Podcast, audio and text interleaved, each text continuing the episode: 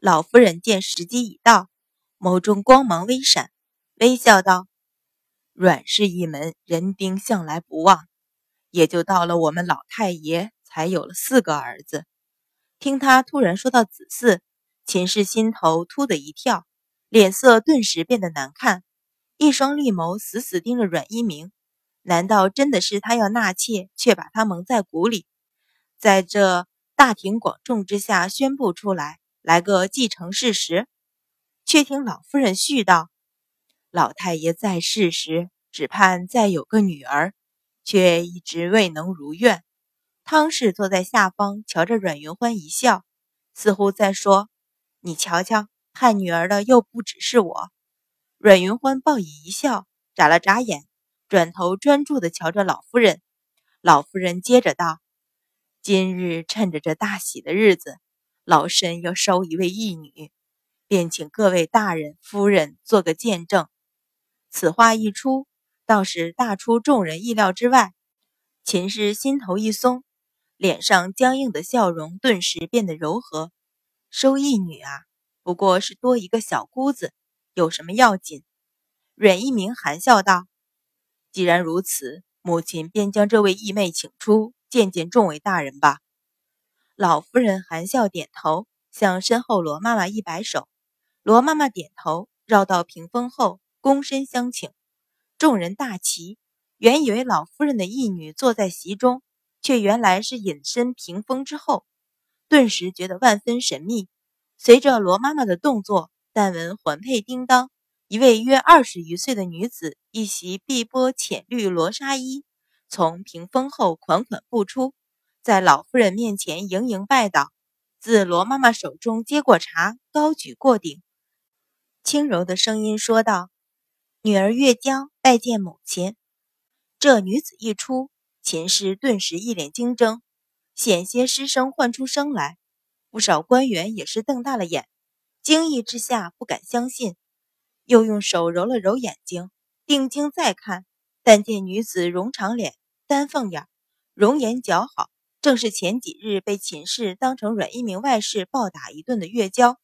老夫人于满场的震惊视而不见，一手将茶接过，饮了一口，将茶盏交给丫头，才双手扶起月娇，笑道：“好孩子，快起来，去见过你大哥。”月娇含笑起身。又接过一杯茶，在阮一鸣面前行了个蹲礼，说道：“请大哥用茶。”阮一鸣含笑点头，也接过饮了一口，吩咐丫头扶起。月娇起身，再接过一杯茶，转身便瞧着秦氏，向他一步步行来。秦氏脸色乍青乍白，万万料想不到，今日老夫人寿宴会有这样一出，更没料到。他有一天还会和月娇以这样的身份，在这样的场面对上，而眼前这个唇含浅笑的女子，不过是前夫人公孙氏身边的婢女，被自己赶出府去的贱婢，又凭什么以这样的身份进府，摇身一变，成为阮府的小姐？难道真要厚着脸皮换自己一句大嫂？请大嫂用茶。月娇身形微蹲。轻轻柔柔的声音缓缓响起，秦氏心中大怒，这一瞬间只想一手将那盏茶掀翻，全部丢在这贱人的脸上。可是眸光微抬，就看到阮一鸣满含警告的眼神，不由心中打了个突。为了古井胡同的事，这几日阮一鸣对他已冷淡许多，若是当众再令他出丑，怕是日后更难和缓。横竖不过是收个义妹。总强过纳妾，姑且认下，看看他们还要做什么。心中念头电闪，以一手接过茶盏，含笑道：“妹妹请起。”身后丫头上前将月娇扶起。这片刻功夫，下边被惊到的众人已经回神，眼见礼成，便纷纷上前道贺，而在心里却又暗暗称奇：这个女子本是阮相的侍妾。后来又被程御史养成外室，如今重归阮府，竟然一跃变成阮相的义妹，这些转折当真是神奇。而更神奇的还在后边。老夫人待人生稍静，便含笑道：“老身这个义女孤身飘零，离府十年，如今回府，老身要为她做主，许庄婚事。这话一出，顿时满场皆寂，知情的官员便不自觉地瞧向席上的程御史和程夫人。古井胡同一事闹得满城风雨，阮府这么做，自然是为了平息程御史的怒火。但是，瞧一瞧一脸平静的程夫人，又实在不知道老夫人将话说完，这场寿宴还能不能进行。果然，老夫人牵着月娇的手走下席，向程夫人行去，说道：“老身这义女虽然身份低微，却也算出身名门，给程御史做名妾室，料想不至于辱没程御史吧？”程夫人可能答应。月娇虽是婢女，但从小跟着公孙氏，受的是靖安侯府的调教。给程御史做妾，不问程御史，却问程夫人，自然也是对一家主母敬重之意。一瞬间，全场的目光全部聚在程夫人身上，要看这位御史夫人适应还是不应。程夫人缓缓站起，目光与老夫人略略一对。便移到月娇的脸上，含笑道：“妹妹能与我一同服侍老爷，我自然是求之不得。月娇妹妹贵为丞相义妹，哪里敢委屈妹妹做一个侍妾？今日我便做主，迎妹妹做老爷的侧夫人吧。”一番话说得落落大方，丝毫不显醋意，顿时赢得满场的掌声。月娇眸中泪光盈然，款款拜倒，说道。月娇拜见姐姐。这一刻，才有不少夫人恍然大悟，怪不得在端王开府那天，阮家大小姐和程夫人能相谈甚欢，原来是这件事达成了共识。而阮相府以这种方式解决这段纠纷，姿态放得极低，给足程御史面子，也显示出阮相胸怀大度，虚怀若谷。另外，阮相此举。不但和程御史冰释前嫌，还借此连成姻亲，又趁机令月娇名正言顺地嫁入御史府。那月娇所生的儿子，自然也顺理成章地认祖归宗，当真是一举数得，高明至极。而众官员虽然早知内情，但见月娇落落大方，举止有度，不知道底细的人一定以为是哪个大家的小姐，不由暗暗点头。赞叹靖安侯府管教有方，连一个侍婢都调教的这般模样，难怪有句话说：“宁娶高门婢，不纳寒门女。”可见女子的出身虽然重要，受到的教养更是不能忽视。见程夫人认下月娇，此事也算圆满解决。众官当即纷纷向程御史道喜，连阮一鸣、阮云欢也没料到。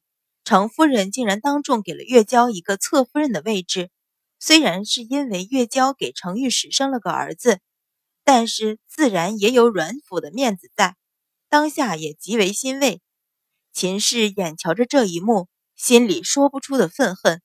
古井胡同一场闹剧，自己丢尽了颜面，却到头来却成全了那个贱婢侧夫人，凭她也配。阮云欢瞧着月娇感激的神情，心里暗叹：瞧在生母的份上，自己对她已经尽力相助。日后到了御史府，能不能站稳脚跟，就看他自己的造化了。淳于信到这个地步，才将这些日子阮云欢的举动连在一起，心里也是暗暗佩服。没想到，就是这样一个小小的少女，从古井胡同那场闹剧开始。一步一步，不但打压了秦氏，还帮助了月娇和程御史。而这件事虽然是老夫人出面，恐怕程御史夫妇和月娇都领的是他的情吧？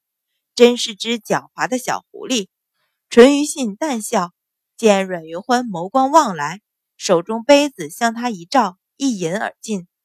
虽然没有只言片语，也没有多余的动作，但祝贺之意表达无余。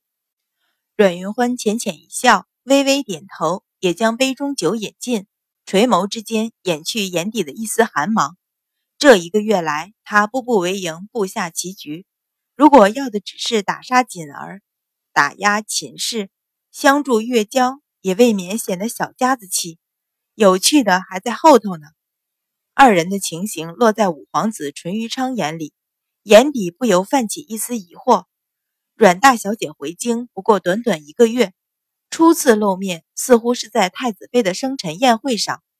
可是他怎么感觉这两个人已经相识许久，而且他们之间竟然有一种奇异的默契？比如现在，他知道月娇是什么人，也亲眼目睹古井胡同的一场闹剧。从那天淳于信和阮云欢的对话，他也猜到那件事是阮云欢一手主导。而今天的事，更是不难看出原委。可是，眼前两人之间无声的交流，令他有一种被摒弃于外的感觉。恭贺声慢慢静下去之后，丝竹声再次响起，场中空地，舞姬演起优美的歌舞，丫鬟仆妇也流水般送上宴席。整个宴会场中一片笑语喧哗，毒酒争斗之声。阮一鸣见事情告一段落，轻吁一口气，一颗心放在肚子里，安安心心欣赏歌舞。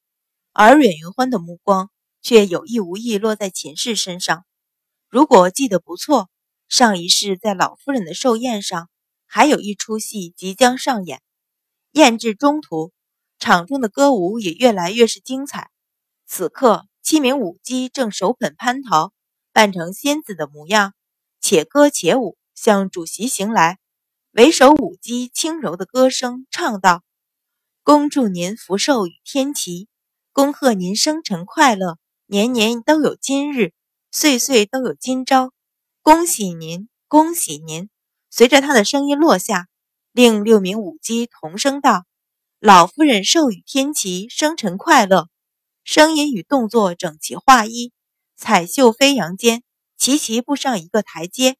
又齐齐的跪下，双手捧着蟠桃，高举过顶，衣袖滑下，露出一条条白藕般的手臂。秦氏在一旁笑道：“老夫人有福，连天上的仙子也来敬献蟠桃。”好，好，老夫人含笑点头，说道：“将桃子分给诸位大人，与老身同乐吧。”多谢老夫人。场下众人齐声效应。还有人凑趣的喊：“吃了老夫人的仙桃，我们也沾沾老夫人的福气。”正是，正是。下边笑声响起，气氛顿时推向高潮。而宴席的最后一道菜也正在鱼贯送上。但见一色的盖瓷青碗里，奶白色的鲜汤隐隐现出汤里透明的珍珠小粒，汤上红绿相间，组成一个悬浮不定的寿字。颜色夺目，煞是好看。给老夫人捧汤的丫头越过阮云欢，将汤送到老夫人面前的案上，笑道：“老夫人饮了这碗寿禄双全汤，祝老夫人福寿康宁，富贵永享。”